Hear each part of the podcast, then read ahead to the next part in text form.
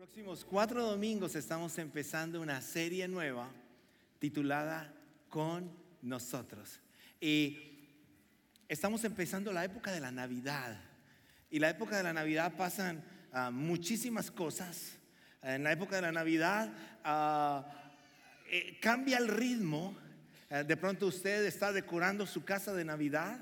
De pronto usted Ah, ya tiene sus luces eh, puestas, de pronto todavía no las ha sacado, de pronto usted tiene algunos adornos que le gustan, de pronto su vecino ya se adelantó y la casa suya es la pagada de la cuadra y usted está preocupado por eso. Eh, no, no, no sé qué pasa, pero Navidad viene con muchas cosas. Pero la primera Navidad tuvo un propósito muy claro. Y la primera Navidad tuvo el propósito del Dios con nosotros. Eh, Dios con nosotros significa que no importa cómo yo enfrente mi vida y cómo esté, siempre tengo la opción de poder clamar a un Dios que está conmigo, a un Dios que me ama, a un Dios que me conoce y a un Dios que me creó. Y vamos a estar desglosando cuatro nombres del Señor. Pero antes de eso, tenemos que entender el concepto del Dios con nosotros. Isaías capítulo 7 versículo 14 dice lo siguiente, por eso el Señor mismo le dará una señal. La Virgen concederá y dará a luz un hijo y lo llamará Emanuel. Isaías. ¿Qué pasa con Isaías? Isaías escribe esta promesa 700 años o un poco más de 700 años antes de que Jesús viniera. Fue una promesa. ¿Por qué escribe esta promesa? Porque el pueblo de Israel había sido formado para restaurar la relación de Dios con el hombre. Déjenme se los explico un poquito más claro. La humanidad, o sea, los hombres, decidimos vivir por nosotros mismos. Y la relación que había entre el Dios Padre y la humanidad se rompió por el pecado. Por la misericordia de su Dios, y nuestro Dios, del que hemos adorado en este lugar, Él inicia un plan que tiene un solo propósito y es restaurar la relación entre nosotros y el Padre Celestial. Y a través de ese plan se forma algo que tiene muchísimo valor. Y lo que se forma en todo este plan es que tú y yo tenemos el gran privilegio de tener una entrada a, las, a los palacios celestiales, porque nuestro Dios envió a su Hijo para liberarnos de la opresión en que estábamos. Entonces Isaías, 700 años antes, dice lo siguiente, por eso el Señor mismo les dará una señal. La Virgen concebirá y dará a luz un hijo y lo llamará Emanuel. Esto es Antiguo Testamento, 700 años antes de que pasara, ya estaba profetizado que Jesús venía. Ahora, quiero viajar 700 años después de esta promesa, porque en Mateo capítulo 1 también narra algo muy semejante, exactamente en lo que se había narrado en Isaías hacía 700 años. Y miren lo que dice Mateo 1.23, otro autor, otra persona, y dice lo siguiente la Virgen concebirá y dará a luz un hijo y lo llamará Emanuel, que significa Dios con nosotros. Quiere decir, ahora nos explica un poco para que no haya una confusión que Emanuel es Dios con nosotros. Ahora, esto nos trae a nosotros algo muy grande. Uno puede decir, ok, significa Dios con nosotros, pero es algo muy grande. Significa que la deidad de Dios viene a estar en medio de nosotros. Significa que la divinidad del Dios Todopoderoso está en medio de nosotros. Y es algo muy poderoso y muy grande. Porque de ahí en adelante, después de que el Señor Jesucristo viene, el Todopoderoso entra a nuestro corazón si le permitimos y podemos vivir con Él el resto de nuestras vidas. En el Antiguo Testamento, aquí está el Antiguo Testamento, la presencia del Señor estaba en el lugar santísimo. la gente viajaba al templo para tener un tiempo cerca a la presencia del Señor. Cuando llega el Dios con nosotros, la presencia del Señor se queda en nuestro corazón cuando lo recibimos. Y lo interesante es que usted y yo lo hemos adorado en este lugar. Pero lo más emocionante es que hemos tenido una adoración congregacional, es que salimos de este lugar y la presencia del Señor se va con usted para su casa, se va para usted para donde usted quiera, porque usted está marcado por Él y lo recibió. Anteriormente la presencia estaba en el templo. Hoy, cuando tú recibes a Jesús, la presencia del Señor está en el templo que es el cuerpo suyo cuando usted recibe a Jesús y el cuerpo se convierte en el templo de Cristo.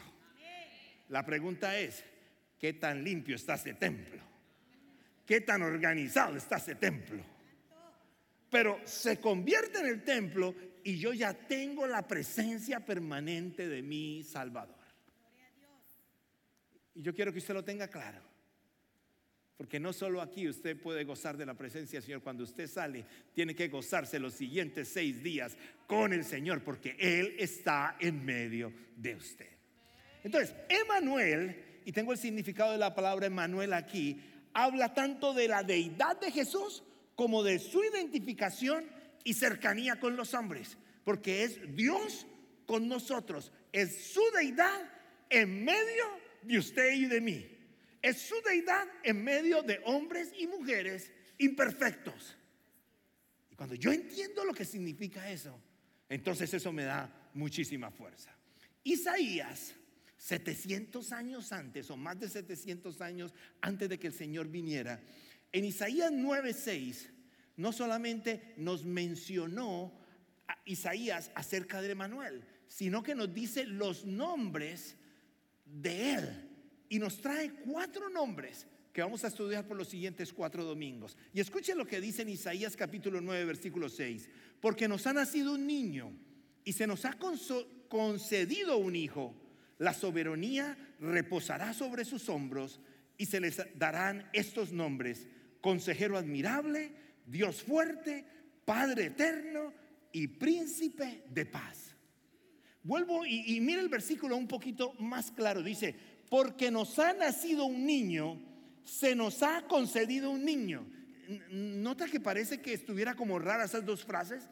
En la antigüedad, cuando tú querías resaltar algo, no tenías,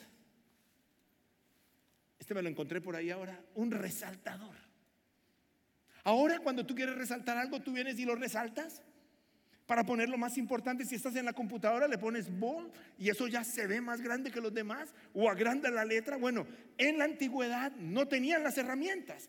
Y para poder resaltar algo importante, mira lo que decía, porque nos ha nacido un niño y se nos ha concedido un hijo. Quiere decir, se decían palabras muy sutiles y semejantes, exacto lo mismo para decir, mire lo que está pasando.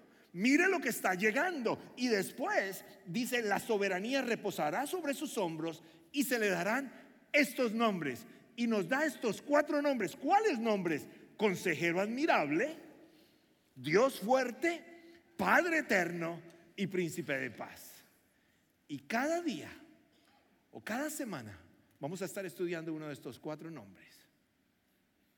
Consejero admirable, Dios fuerte, Padre eterno y príncipe de paz. Antes de eso, yo quiero que la primera parte de este mensaje la escuche cantada. Y usted le ponga muchísimo cuidado a la letra. Porque por la gracia del Señor, porque Él le ama a usted, porque Él es tan bueno y tan perfecto y su misericordia es tan grande, usted el día de hoy cuenta con un admirable consejero con un Dios en quien confiar, con un Dios que le quiere restaurar y con un Dios que le quiere acompañar el resto de su vida. Escuche esto. Dice la escritura que Él se despojó de toda gloria, de toda gloria que Él podía tener, para venir, caminar en medio de nosotros, sacarnos de donde estábamos poder caminar con Él. Y pudiéramos descubrir quién es el admirable consejero. Y, y ¿qué pasa en tu vida cuando buscas al admirable consejero? ¿Qué pasa? Y vamos a mirar cuatro elementos que el mismo Isaías nos habla en Isaías capítulo 35, si tú lo tienes, en los versículos 5 y 6, refiriéndose a ese admirable consejero, en Isaías 35, en el versículo 5 y en el versículo 6, él nos menciona cuatro cosas que ese admirable consejero hace.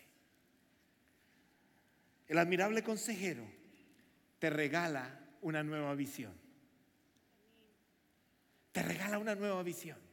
Quiere decir, cuando yo estoy sin Cristo, no puedo ver lo que Dios tiene para mí. Cuando yo estoy sin Él, nunca podré cumplir el propósito divino que Él preparó para mí. No estoy diciendo con la iglesia, estoy diciendo con Cristo. No estoy diciendo con una denominación, estoy diciendo con Cristo.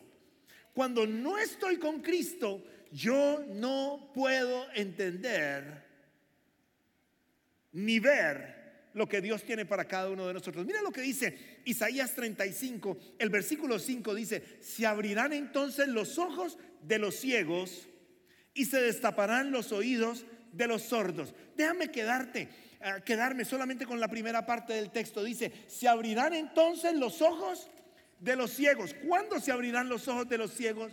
Cuando el admirable consejero llegue en medio de nosotros. Cuando yo recibo a Jesús como mi único y personal Salvador, mi visión cambia. Puedo ver ahora lo que Dios quiere que yo vea si Él está gobernando mi vida. Si Él no está gobernando mi vida, seguiré con la misma miopía de antes. Seguiré con el mismo problema hasta que no haya una corrección en nosotros. Ahora, Juan capítulo 3, versículo 3 nos dice algo importante. Dice, respondió Jesús y le dijo, de cierto, de cierto te digo, que el que no naciere de nuevo no puede ver el reino de Dios. hablando con un hombre, hablando con, con Nicodemo, le dice, si tú no naces de nuevo, no puedes ver el reino de Dios. Entonces, ese nacer de nuevo es aceptar al admirable consejero. ¿A quién le pides consejos? ¿Te has dado cuenta los consejos de WhatsApp? Llega cualquier cantidad de consejos terribles. Hay algunos buenos. ¿Te has dado cuenta que todo mundo hoy quiere dar un consejo? Hoy todo el mundo quiere decir cómo hacer el arroz. Hoy todo el mundo quiere decirte cómo el arroz no se dañe o no se daña. Hoy alguien te quiere decir cualquier cantidad de cosas y todo el tiempo hay consejo sobre consejo sobre consejo. Pero yo te quiero recordar el día de hoy que más de buscar cualquier consejo en otro lugar, vamos a la palabra de Dios y busquemos el consejo del admirable consejero que conoce mi presente, conoce mis torturas atrás y conoce mi futuro. Y si Él conoce lo que viene para mí, ¿a quién mejor yo puedo ir? Al que tiene el conocimiento total. Cuando yo voy con ese consejero, cuando yo voy con el admirable consejero, entonces puedo encontrar lo que Dios tiene. Ahora, razones por las que yo necesito la visión de Dios. Sin visión de Dios hay indecisión. Me la paso en mar de dudas todo el tiempo. ¿Será aquí? ¿Será acá? ¿Será con él? ¿Será con el otro? ¿Será esto? ¿Será lo otro? ¿Será este mi trabajo? ¿Será este? ¿Será este mi ministerio o será este? Tengo indecisión completamente. Sin la visión de Dios para tu futuro, estás a la deriva. Quiere decir, si no tienes la visión del Señor, cualquier camino te funciona. Vas ahí a ver qué sale. Pero si estás con la visión que te ha mostrado el Señor, encuentres cualquier circunstancia en tu vida, vas a salir triunfante, porque el Señor te dijo, pasa por ahí, que yo te saco, pasa por ahí, que las aguas no te van a ahogar, ni el fuego te va a quemar, yo te voy a sostener, te voy a sacar y te voy a poner en el otro lugar. Y le creemos. Y entonces en esos momentos complicados, la voz de ese consejero, la visión que ese consejero me da, me permite ir hacia lo que Él tiene. Sin la visión de Dios en tu vida, pierdes el tiempo y pierdes la asignación de Dios. ¿Sabes que tienes que darte cuenta de algo? Tenemos que pensar, la vida es muy corta. A veces miramos y decimos, ay, ¿qué hace, qué, hace poquito que fue eso? Y uno le dice, ¿y en qué año fue? No, en el 2002. No, eso fue hace 22 años, eso fue hace mucho. Lo que pasa es que uno cree que la vida es corta. Son 22 años menos de vida que tienes ahora. Entonces, no puedo estar tanteando a ver dónde es. No puedo estar mirando de un lado a otro. Necesito la palabra del Señor, necesito tener dirección, necesito ver a dónde el Señor me quiere llevar. Y si yo descubro eso y sé que tengo un admirable consejero, yo puedo ir con Él en todo tiempo.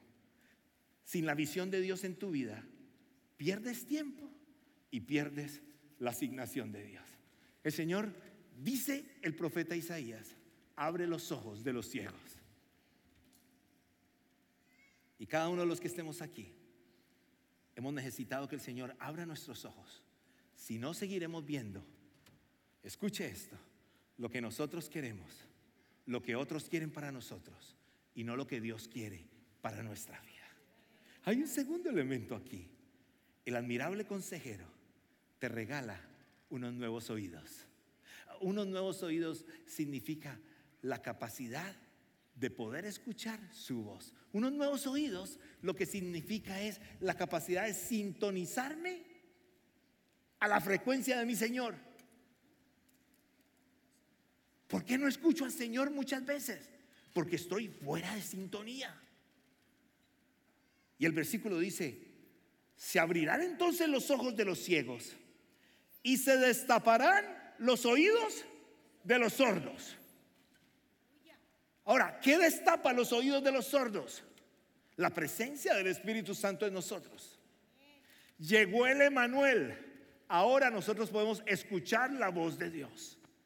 ¿Te has dado cuenta que a veces las personas que están a nuestro lado van claro con lo que Dios les ha dicho y nosotros estamos como que fuera de sintonía? ¿Te has sentido así en un momento determinado? Me enoja cuando el, lado el del lado tiene señal en su teléfono y yo no. Y yo lo veo que está hablando y está tranquilo y está buscando lo que necesita y yo ahí luche y eso quieto. Y voy y le pregunto, ¿y qué compañía tiene? ¿Por qué? Porque quiero estar conectado.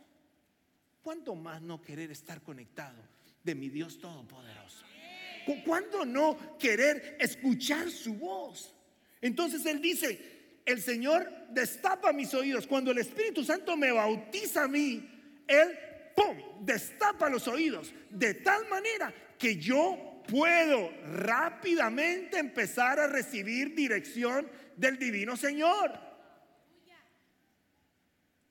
Y me encanta la manera tan clara, tan sencilla, tan práctica que lo pone aquí. Isaías dice, el admirable consejero destapará los oídos de los sordos. Ahora, ¿cómo yo encuentro eso? Yo tengo que ser intencional para ir a la cita. Cuando tú quieres hablar con un consejero, el consejero no te va a ir a rogar que por favor le hables. Dice que el proceso empieza con el deseo de la persona de buscar el consejo de ir. Cuando la persona se levanta y va ¿A dónde el consejero? Eso es lo que dicen los consejeros. Empezó el proceso de sanidad. Porque dijo, necesito algo. Necesito de alguien. Si tú vas donde el consejero solamente por cumplirle a alguien, no pienses que se va a mejorar nada. Si tú vas donde un consejero porque realmente quieres que pase algo, empezó tu proceso de sanidad. Quiere decir, tengo que ser intencional en la búsqueda del consejo de Dios. Entonces, en el momento en que yo digo, yo realmente necesito la voz de Dios para mi vida, entonces yo tengo que ir a escucharlo a Él. ¿Y dónde lo voy a escuchar? A través de su palabra. La palabra nos trae a nosotros el alimento que nosotros necesitamos. Entonces, yo voy y estudio la palabra. Yo voy y miro la palabra, yo la escudriño, yo saco algo para mí. Dios también habla a través de las predicaciones, de la enseñanza de su grupo de líder de grupo de vida, de su líder de, discipulado. Es, cuando, es cuando te está, se está hablando la palabra y tú empiezas a decir, me está cayendo a mí. Me está cayendo a mí. Tú empiezas a decir, e, esa persona como que le contó. Inmediatamente cuando sale de aquí dice, usted como que fue y le contó, porque eso dijo todo lo que nos está pasando. ¿Sabe que no fue eso? ¿Sabe qué fue? Que salió una palabra general y el Espíritu Santo le dio una vuelta a una palabra particular que se convirtió en una palabra rema para ti y posiblemente al del lado ni lo tocó, pero para ti sí.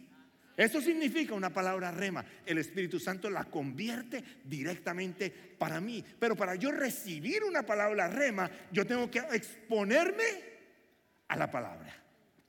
Y tengo que ser intencional en querer recibir esa palabra. Dios también habla a través de otros cristianos. Ahora, tenga mucho cuidado quien le habla. Porque recuerde que todo el mundo quiere traer su consejo. Y queremos el consejo que viene de la palabra del Señor. Ese es el consejo que nos dirige, ese es el consejo que nos guía, ese es el consejo que nos muestra el camino adecuado. Y Dios también nos habla a través de las circunstancias y el dolor. ¿Sabe que a veces el Señor permite el dolor a nosotros para que nosotros solamente detengamos nuestra vida y le digamos, Señor, ¿qué pasa aquí? Y, no es que Él nos mande el mal, Él dice, yo permito eso. Pero a través del dolor, muchos de nosotros nos hemos acercado todavía más a nuestro Dios. Porque a través del dolor me doy cuenta que soy débil. A través del dolor me doy cuenta que las situaciones se salen de mis manos. A través del dolor pienso y digo, esto no lo puedo solo. Entonces levanto mis manos y levanto mis ojos al consejero admirable. Y lo hermoso del consejero admirable es que siempre que lo busques, su oído está inclinado para escuchar tu clamor. Eso hace el consejero admirable. Está listo para escuchar completamente tu clamor. El consejero te regala una visión. El consejero te regala nuevos oídos. El consejero te llena de libertad. Diga conmigo, te llena de libertad. Dígale al de lado, te llena de libertad. Pero te va a liberar. Dígalo, diga, profetícelo. Te va a liberar. Te va a liberar. E, escuche lo que dice. Saltará el cojo como un ciervo. El cojo saltará como un ciervo. Quiere decir, deja la enfermedad, deja la limitación y empieza a saltar como un ciervo. ¿Qué hace tu consejero admirable contigo? te da la fortaleza, no solamente te da la guía, sino que te dice cómo quedar libre de la situación en que estamos. Saltará el cojo como un ciervo. Eso significa que nos da una nueva libertad, nos da una nueva capacidad de movimiento para ponernos de pie y caminar y hacer de ese sueño y hacer que ese sueño se vuelva realidad. El admirable consejero te guía la libertad para poder vivir el sueño de Dios para tu vida. Él, te guía la libertad. ¿Para qué? Para poder vivir el sueño de Dios para tu vida. Nunca podrás vivir el sueño de Dios para tu vida si no recibes el consejo del admirable consejero. Vivirás otro sueño, pero nunca el que el Señor planeó. ¿Por qué? Porque nunca lo busqué a Él para que Él me liberara de lo que no tenía que estar atado para poder vivir en lo que Él me regala. ¿Quién es tu admirable consejero? ¿Eres tú mismo? Ten cuidado con tus conversaciones internas, tus conversaciones contigo mismo, dándote consejos a ti mismo, podrán opacar completamente tu vida. Pero si tu consejero es nuestro Señor, entonces tú empiezas a recordar las promesas que están en la escritura para ti. Esas promesas empiezan a ser realidad en ti. Empiezas a reclamar esas promesas. El Señor empieza a romper las cadenas que me tienen atado. Porque Él me dice qué hacer. Si vas a tener conversaciones internas, predícate a ti mismo con la palabra del Señor. Y es recibiendo palabra de tu consejero admirable, que te quiere decir qué hacer. Cuando el consejero admirable nos libera, tú y yo no tenemos que repetir los patrones de fracaso. Cuando, Él nos libera, no tienes que volver a la miseria. Cuando, cuando Él nos libera, no tienes que volver a la adicción. E, Él nos liberó, Él nos hizo nuevos. Yo tengo que empezar a volar y a descubrir el nuevo horizonte que Dios tiene para mí que fue lo que Él planeó antes de que yo naciera. Porque Él no nos puso en la tierra para que camináramos cualquier camino. De pronto estás en la vía equivocada. Qué lindo poder detener tu vida y prepararte a mirar cuál es el siguiente paso que Dios tiene para tu vida. Y, y mira el último aspecto. El admirable consejero te llena de esperanza. Diga conmigo, esperanza. Esperanza. Mire lo que dice el versículo 6. Saltará el cojo como un ciervo y gritará de alegría la lengua del mundo. Porque brotarán aguas en el desierto y torrentes en el sequedal. Usted dice, ¿y algo que tiene que ver con la esperanza? Solamente analice el texto. Brotarán aguas en el desierto. Quiere decir, vamos a pasar por desiertos. Cuando tú vas y visitas Israel, por ahora suspendimos el viaje, pero apenas estén en paz, que estamos orando por esa paz, vamos a volver a ir. Y cuando tú viajas por la parte del desierto, yendo hacia el mar muerto, tú ves todo tan seco. Y se está refiriendo a decir, a pesar de que eso está tan seco, cuando el Señor quiere, hace brotar agua en el desierto. Y después dice algo más, y torrentes en el sequedal.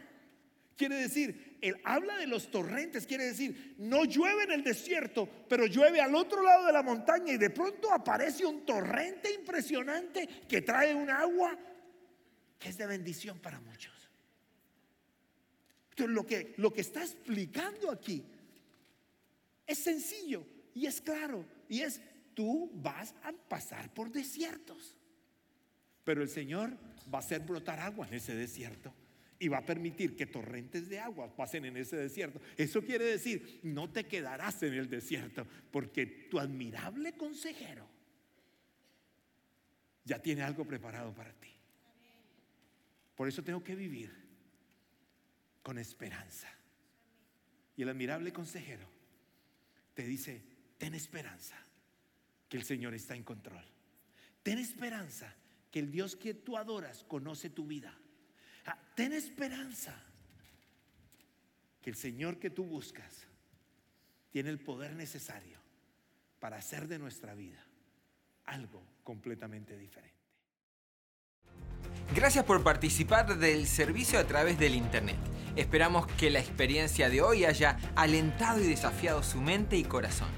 En Champion Forest nos apasiona ayudar a las personas a conocer a Dios a crecer en su relación con Él y con los demás, mientras todos, como cristianos, hacemos una diferencia en el mundo. Nos encantaría tener la oportunidad de hablar y orar con usted. Le invitamos a que ingrese a championforest.org diagonal conectar para que podamos estar en contacto. Y por supuesto, esperamos con ansias el momento de poderle saludar en persona en una de nuestras sedes. Que Dios le bendiga y tenga una semana llena de la presencia del Señor. Nos vemos pronto.